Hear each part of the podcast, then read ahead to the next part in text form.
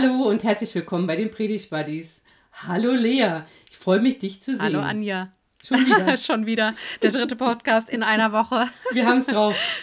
Das ist krass. Also ich freue mich, dich zu sehen und ich sehe deinen Strahlen und freue mich daran. Am 15. Sonntag nach Trinitatis geht es laut Perikopenordnung um einen Text aus dem Galaterbrief. Wir werden ihn gleich von dir hören. Aber erstmal noch den Wochenspruch: Alle eure Sorge werft auf ihn, denn er sorgt für euch. Schön.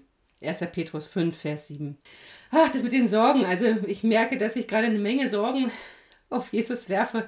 Ich hoffe, er fühlt sich nicht erschlagen von mir. Du liest den Predigtext Galater 6, nein 5. Nein, erzähl mal, was liest du da eigentlich? Also aus dem Galaterbrief weiß ich schon, aber welche Eingrenzung und welche Übersetzung liest du? Ich lese Galater 5, 25 bis 6, 10 und nochmal nach der Basisbibel. Ich verspreche bald wieder mehr Abwechslung, aber gerade ist das die Bibel, mit der ich ständig unterwegs bin oder zu tun habe. So, jetzt lese ich. Wenn wir durch den Geist Gottes das Leben haben, wollen wir auch aus diesem Geist heraus unser Leben führen. Wir sollen nicht überheblich auftreten, einander nicht herausfordern und nicht neidisch aufeinander sein. Brüder und Schwestern, nun kann es vorkommen, dass sich jemand zu einer Verfehlung hinreißen lässt. Dann sollt ihr, die ihr vom Geist geleitet werdet, ihn auf den richtigen Weg bringen. Tut dies mit der Freundlichkeit, die der Geist schenkt. Dabei muss jeder für sich selbst darauf achten, dass er nicht auch auf die Probe gestellt wird. Helft einander, die Lasten zu tragen. So erfüllt ihr das Gesetz, das Christus gegeben hat. Wenn allerdings jemand meint, er sei etwas Besonderes, dann macht er sich etwas vor, denn das ist er keineswegs. Vielmehr sollte jeder das eigene Tun überprüfen. Dann hat er etwas, worauf er stolz sein kann und muss sich nicht mit anderen vergleichen. Denn jeder wird seine eigene Last zu tragen haben. Wer Unterricht in der Lehre von Christus erhält, soll seinen Lehrer mit seinem ganzen Besitz unterstützen. Täuscht euch nicht, Gott lässt keinen Spott mit sich treiben, denn was der Mensch sät, das wird er auch ernten. Wer auf dem Boden seiner selbstsüchtigen Natur sät, wird von seiner Selbstsucht das Verderben ernten. Aber wer auf dem Boden von Gottes Geist sät, wird von diesem Geist das ewige Leben ernten. Lasst uns daher nicht müde werden, das Rechte zu tun, denn wenn die Zeit da ist, werden wir die Ernte einbringen.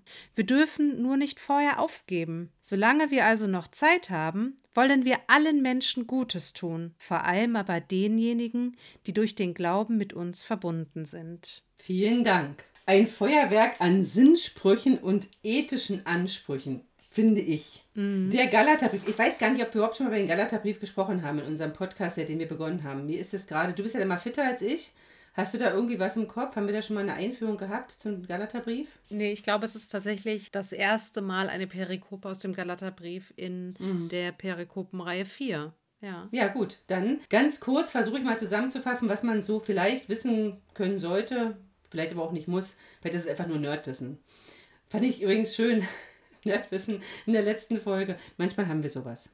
Also der Galaterbrief ist kein Brief, der an eine Gemeinde gerichtet ist, sondern an mehrere Gemeinden, die sich irgendwie so in dem Bereich Galatien befinden. Davon hat wahrscheinlich Paulus mindestens zwei gegründet. Die Adressaten des Briefes sind Heidenchristen. Darauf lassen jedenfalls drei Verse schließen in den Kapiteln 4, 5 und 6. Und um diesen Brief zu verstehen und ihn auch weiterzutragen, braucht es eine gewisse Grundbildung. Der Brief ist geschrieben worden, weil sich offenbar Missionare in die Gemeinde hineinbegeben haben, die aus diesen Christen zuerst mal Juden machen wollten und die von ihnen auch die Beschneidung gefordert haben und auch das Halten von Geboten der Torah. Und da ist Paulus ganz deutlich. Ich setze voraus übrigens, das vielleicht noch mal ganz kurz, dass Paulus Paulus diesen Brief tatsächlich geschrieben hat. Das ist wahrscheinlich ein echter paulinischer Brief. Ganz kurz die Übersicht in den Kapiteln 3 bis 5, da geht es um die Erinnerung, ja, die Christen in Galatien werden erinnert, wie sie Christen geworden sind und dass sie Jesus Christus als den Gekreuzigten verkündigt bekommen haben. Ist ja übrigens sowieso bei Paulus das Kernthema seiner Botschaft, der Gekreuzigte. Ne? Mhm. Und als sichtbares Zeichen, dass sie Christen sind, haben sie den Heiligen Geist empfangen, der sie auch mündig macht. Also du bist jetzt nicht mehr unmündig. Ne, wir haben es ja immer wieder auch davon, dass er davon spricht, dass sie eigentlich mündig sein sollten, aber irgendwie immer noch weiche Breinahrung erwarten und empfangen müssen. Als Kinder Gottes sind sie alle gleich, so betont der Brief, und sie sind Erbenkraft der Verheißung.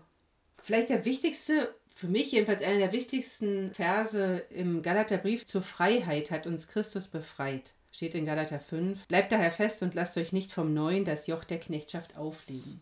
Und er ist der festen Überzeugung, wer also Beschneidung auf sich nimmt, muss dann auch das gesamte Gesetz halten. Die Liebe ist die Frucht des Geistes und damit, sagt er, muss der gegenseitige Dienst von der Liebe geprägt sein. Und wie auch in den Evangelium wird auch hier gesagt, das gesamte Gesetz ist im Liebesgebot erfüllt, das im Levitikus 19 steht.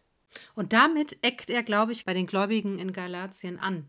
Ja, das, das ist auch, das ist auch verstörend. Mhm.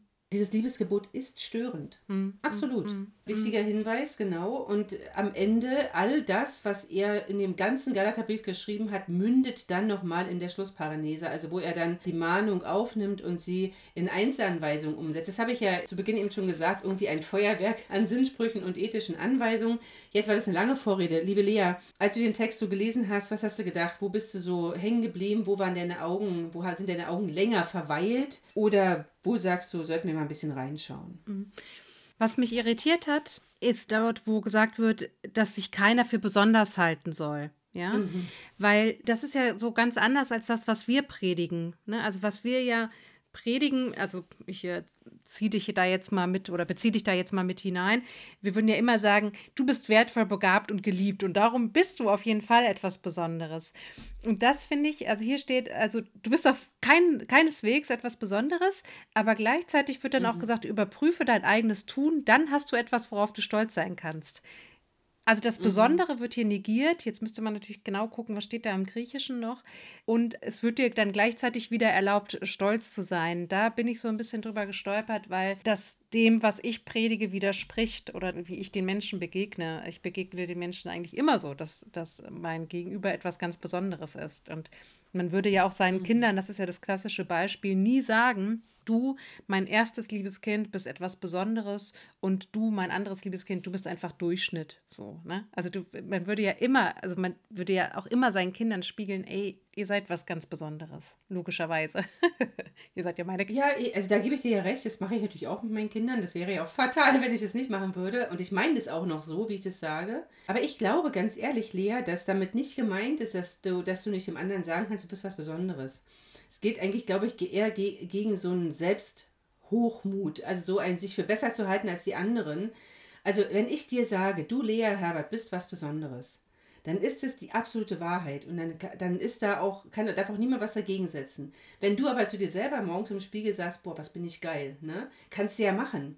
Aber dann hat es was mit einer, mit einer Selbstverherrlichung zu tun, die unabhängig ist von allem anderen. Und ich glaube, dass Paulus eigentlich eher davor warnen möchte mit diesem, mit diesem Vers, wobei ich bin auch hängen geblieben und dachte, was ist das denn? Aber ich glaube, er möchte eher davor warnen, dass wir uns selbst, für uns selbst zu hoch denken. Hm, das glaube ich auch. Und da habe ich mich gefragt, ob das einfach die Übersetzung in der Basisbibel ein bisschen unglücklich ist. Weil da bin ich ganz bei dir. Mhm. Also ich würde ja auch sofort sagen, kritisch ist zu sagen, du bist besonders, aber ich bin besonderer. Ne?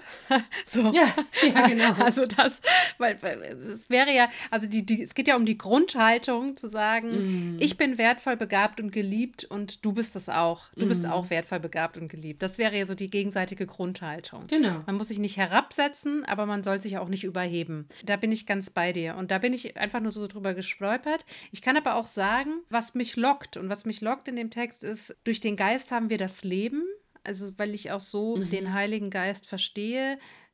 Man kann ja auch gerade im Hebräischen Ruach als Lebensenergie, als Atem, als äh, Geist übersetzen, habe ich einen großen Zugang zu. Zu diesem, durch den Geist haben wir das Leben. Und aus diesem Geist heraus wollen und sollen wir auch unser Leben führen. Das finde ich, das ist spannend, das mal aufzuspüren, was das bedeutet. Und wo es mich sofort hinzieht, ist dieses, lasst uns daher nicht müde werden, das Rechte zu tun. Das mhm. finde ich eine schöne Aufforderung. Und natürlich auch dieses, wir wollen allen Menschen Gutes tun, solange wir die Zeit haben. Ne? Natürlich besonders die, mit denen wir uns im Glauben verbunden fühlen, aber allen Menschen wollen, sollen wir Gutes tun, solange die Zeit da ist. Und das lockt mich natürlich. Das ist ja auch wieder für mich der Link zu der Frage, wie kommt durch mich das Gute in die Welt? Was bedeutet das, wenn sich eine Gruppe von Menschen fragt, was könnte der Stadt Bestes sein? Ne? Mhm. Ja, ich merke, das ist ganz spannend. Ich bin genau da hängen geblieben an Vers 10. Also warte mal, vielleicht sage ich erstmal, was meine, was so meine, meine Hängenbleiben-Verse sind. Ich habe dir das ja gestern schon verraten, als wir miteinander schon mal über diesen Text kurz nachdachten oder zumindest darüber sprachen, dass wir diesen Text heute besprechen werden. Habe ich dir erzählt, dass Galater 6,6 mein Lieblingsvers ist? Wer Unterricht in der, in der Lehre von Christus erhält, soll seinen Lehrer mit seinem ganzen Besitz unterstützen. Was für ein schöner Vers. Du meinst, wir müssten sehr reich sein, ne?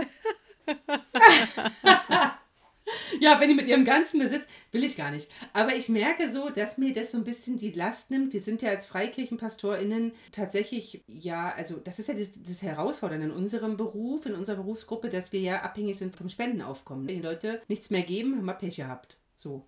Das ist nochmal unmittelbarer, als wenn du in einer Kirche bist, die sich durch Kirchensteuern finanziert. Ich möchte trotzdem sagen, nicht, dass das falsch verstanden wird. Wir kriegen trotzdem zwölf beziehungsweise 13 Mal im Jahr das gleiche Gehalt. Ne? Das ist jetzt nicht davon abhängig, wie viel in diesem Monat zusammengekommen ist. Aber im Long Run hast du natürlich recht. Wenn der Haushalt nicht stimmt, ja. kann die Gemeinde keinen Pastor oder keine Pastorin bezahlen. Ganz genau so ist das. Es geht natürlich auch in den großen Kirchen so. Auch in der Landeskirche ist das so, dass sie natürlich immer wieder gucken müssen, stimmt der Haushalt noch. Es ist trotzdem unmittelbarer. Natürlich, ich weiß jetzt schon im September, dass ich im Dezember das gleiche Gehalt bekomme. Wie jetzt im September, es sei denn, ich habe einen Inflationsausgleich bekommen. Aber Was halt auch stimmt, ist, dass dadurch natürlich bei uns viel weniger Menschen rein theoretisch mit Geld Politik machen können. Ne? Genau, das meine ich mhm. damit. Und dass es eben auch immer wieder die Anfrage gibt, nicht in meiner Gemeinde, aber ich höre aus anderen Gemeinden, ob der Pastor, die Pastorin nicht eigentlich zu viel verdient. Und da kann ich dann nur sagen, ähm, sorry, Galater 6,6.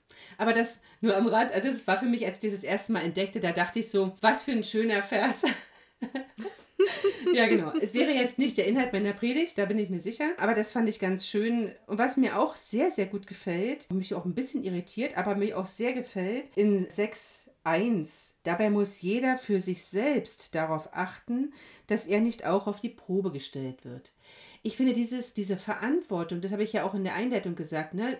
Paulus möchte, dass die Christen mündige Christen sind, Eigenverantwortung übernehmen. Ich kann nicht sagen, du hast mir nicht ausreichend in den Po gepudert, deswegen bin ich jetzt kein gläubiger Mensch mehr oder so, ne? sondern du musst selber gucken, du trägst Verantwortung. Das finde ich einen sehr, sehr starken Vers oder Teilvers auf jeden Fall. Na, und die Freundlichkeit, ne? Die, es geht um, also tu das mit Freundlichkeit, ne? Tu dies mit der Freundlichkeit, ja. die der Geist schenkt.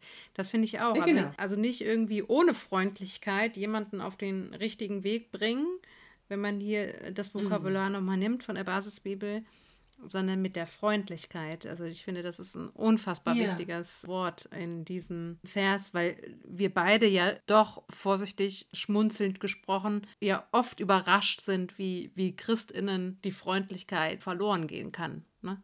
Absolut. Das hast du wirklich sehr, sehr freundlich gesagt. Also ich finde, dass dieser Text uns sagt, im Prinzip eigentlich das Gleichnis äh, von Jesus, was siehst du den Splitter im Auge deines Nächsten und merkst den Balken im eigenen Auge nicht, nochmal mit anderen Worten sozusagen an den Mann und die Frau gebracht. Ist für mich total toll. Diesen Vers mag ich wirklich auch sehr gern. 6.1. Ja, und dann nochmal ganz kurz 6.10, das hast du ja eben schon angedeutet. Solange wir also noch Zeit haben, wollen wir allen Menschen Gutes tun, vor allem aber denjenigen, die durch den Glauben mit uns verbunden sind. Da gibt es ja noch so viel mehr. Man könnte zu jedem Vers, könnten wir ausufernd sprechen und da würde mir möglicherweise auch zu fast jedem Vers eine Predigt einfallen. Vielleicht, weiß ich nicht. Aber dieser Vers 10, der macht mir ein bisschen Bauchschmerzen. Also, er macht mir insofern Bauchschmerzen, als der Nachsatz da vor allem aber denjenigen, die durch den Glauben mit uns verbunden sind, steht. Wir sind ja als Gemeinde auch herausgefordert, ne? Gebot von Jesus, geht hinaus, verkündigt das Evangelium, die gute Nachricht und macht die Menschen zu Jüngern und lehrt sie halten, was ich euch gelehrt habe.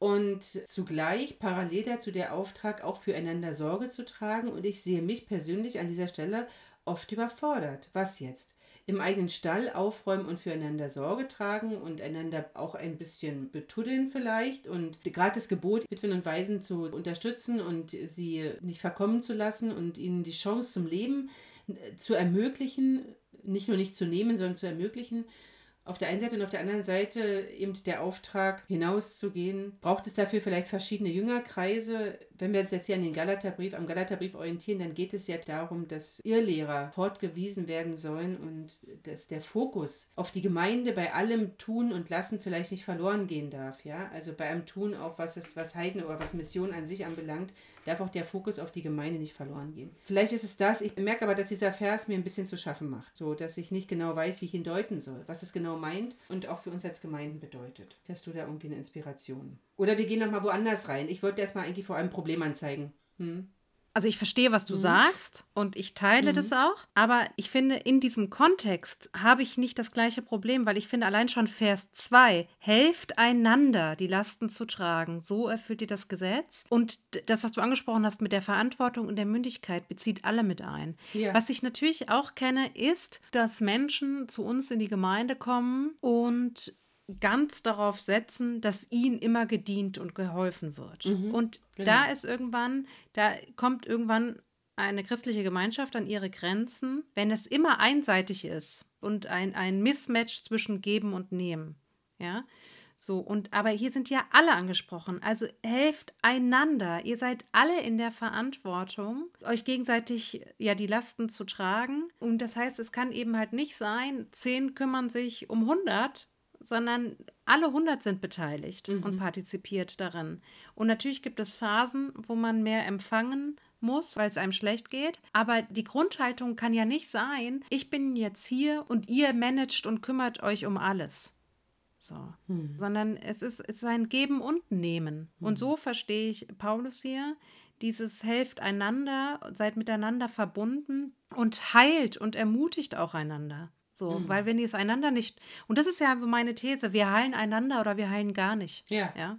Ich kenne das aber, was du sagst. Ich kenne das schon, also dass so eine Grundmelodie in Gemeinde ist, immer die gleichen packen mit an, immer die gleichen kümmern sich. So, und aber es lebt ja eigentlich davon, dass sich jeder beteiligt. Mhm. Und wenn sich jeder beteiligt und dient mit der Kraft, die ihm gegeben ist, dann brennt auch keiner aus, ja. Und das hm. ist ja, das ist ja auch die Challenge, ne? Also zu sagen, wie können wir auch beherzt lassen, damit wir fröhlich bleiben, ja. Hm. Weil keiner hat Lust, an einer Gemeinschaft zu partizipieren, die nur klagt und jammert darüber, dass so viel zu tun ist. Das ist ein total wichtiger Satz.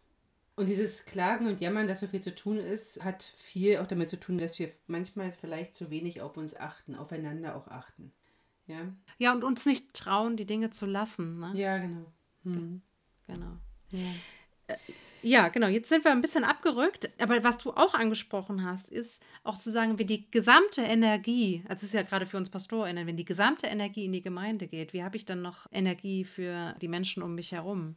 Und ja, da genau. kommen wir ja, und wir, wir, hatten ja vor zwei Wochen das Gleichnis vom barmherzigen Samariter, wo, wo wir auch gesagt haben, wir sollen aufgeschreckt werden. Die Antwort kann immer anders sein. Was bedeutet es jetzt, wer mein Nächster ist? Ne? Es kann immer wieder eine Überraschung sein, wer mein Nächster ist.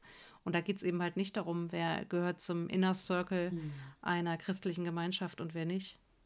Mhm.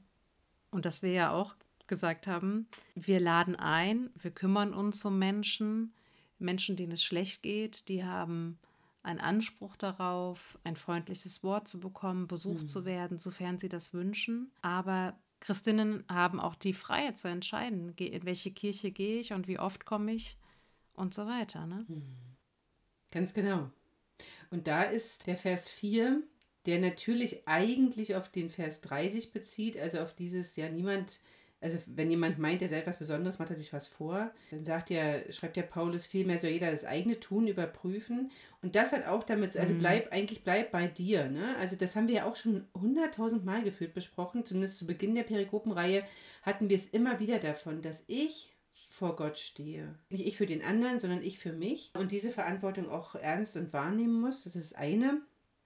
Und das andere ist, wenn ich mich selbst überprüfe, dann kann ich auch für mich selber herausfinden, vielleicht mit Hilfe von Freunden, zum Beispiel mit denen in Vers 10, die mich unterstützen und mir Gutes tun. Mit deren Hilfe kann ich dann vielleicht herausfinden, wo habe ich noch Potenzial, mich weiterzuentwickeln und die Lasten mitzutragen, die auf der gesamten Gemeinschaft liegen. Und ja nicht nur auf der Gemeinschaft meiner Gemeinde, nicht nur auf der Gemeinschaft der Gemeinde in Galatien, welche auch immer jetzt gerade diesen Brief gelesen haben mag, sondern diese Last, die liegt ja auf der Menschheitsgemeinschaft. Ja? Und da denke ich wieder global, dass ich nicht so tun kann, als wäre ich hier in Europa auf einer sicheren Scholle und was den Rest der Welt angeht, das geht halt mich nichts an, sondern den Rest der Welt sondern wir sind natürlich herausgefordert, auch zu sehen, was, was hinter unseren Grenzen passiert und welchen Einfluss wir da nehmen können. Also positiv wie negativ. Ja, das, mm, das, das finde ich jetzt nochmal spannend, was du sagst. Also, weil wir so oft über die Nächstenliebe sprechen und äh, das fand ich nochmal so spannend, auch zu sagen, also in einer globalen Welt ja, braucht es nicht nur Nächstenliebe, es braucht Fernstenliebe, ja. dass wir gucken, wo beuten wir Menschen aus, wo haben es Menschen schwer, weil wir den Klimawandel begünstigen. So, da braucht es Fernstenliebe und, das hat Dr. Eckhard von Hirschhausen gesagt, es braucht auch eine Übernächstenliebe. Also so zu leben, dass unsere Enkel noch einen guten Ort haben und eine friedliche Welt vorfinden. Diese Weite, die entdecke ich schon auch in den paulinischen Briefen, mhm. auch wenn natürlich die Zeit, als er, als Paulus die geschrieben hat, natürlich einfach äh, ja, die Welt nicht so global war mhm. wie heute. Mhm. So, aber die, diese Weite entdecke ich schon auch da drin. Und das ist ja auch, schwingt ja auch jeden Sonntag irgendwie mhm. mit in, in Fürbitten, im, im, im Gebet wie kann ich gestärkt werden für mein eigenes Leben, aber wie kann ich auch verantwortlich in dieser Welt leben. Ne? Und da sind ja die Verse 7 und 8 uns von unserem Text total wichtig. Täuscht euch nicht, Gott lässt keinen Spott mit sich treiben, denn was der Mensch sät, mhm. das wird er ernten. Wer auf dem Boden seiner selbstsüchtigen Natur sät, wird von seiner Selbstsucht das Verderben ernten. Habe ich mir dazu geschrieben, das muss man global sehen, ja.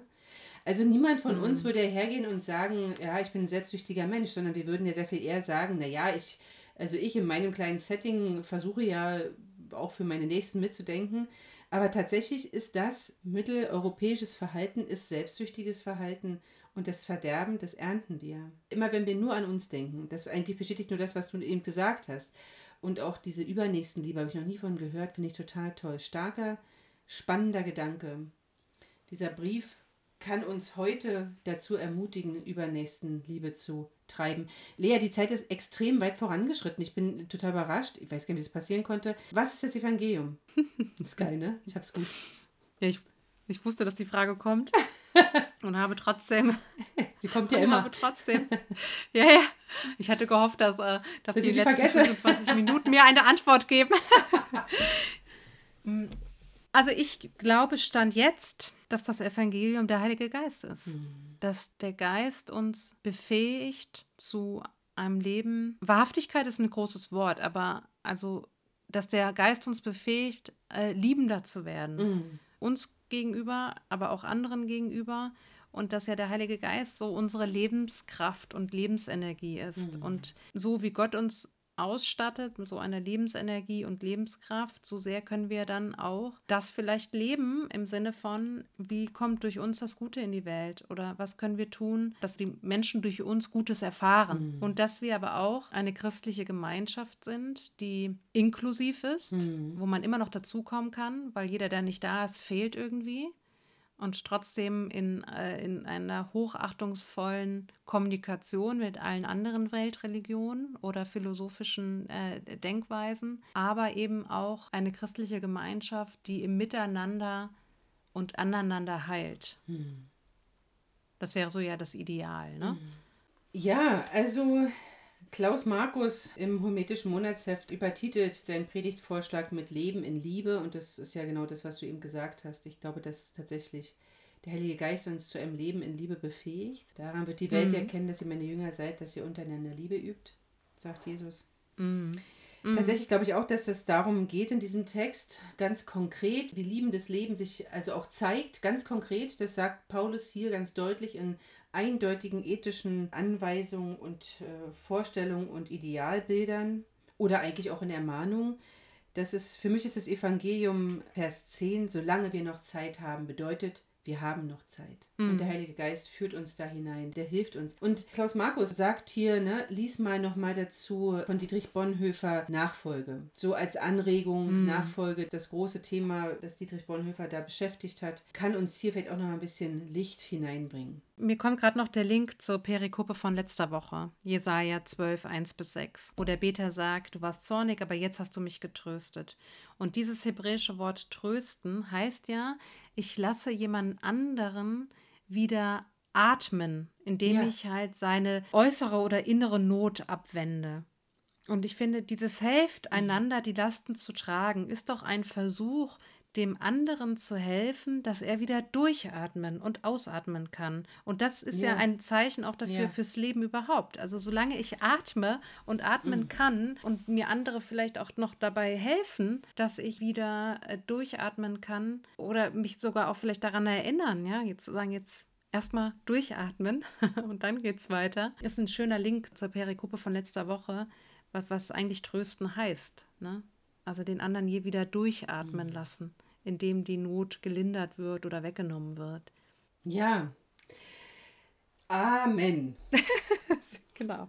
Ja, ist total toll. Super, vielen Dank. Also, wir wünschen all unseren HörerInnen, dass ihr gesegnet seid in euren Predigtvorbereitungen, dass ihr Inspiration durch den Heiligen Geist findet, dass ihr das Evangelium so richtig zum Leuchten bringt in diesem Ethik- und Sinnspruchfeuerwerk. Und ich wünsche dir, liebe Lea, wir haben jetzt drei Folgen hintereinander aufgenommen wegen deines Urlaubs, dass du einen großartigen Urlaub gehabt haben mögest. Wenn diese Folge erscheint, bist du wieder da.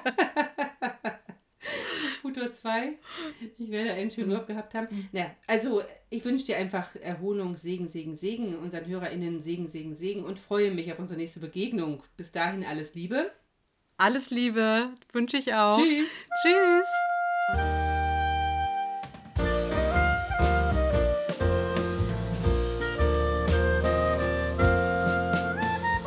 Bis nächsten Montag mit den Predigt Buddies.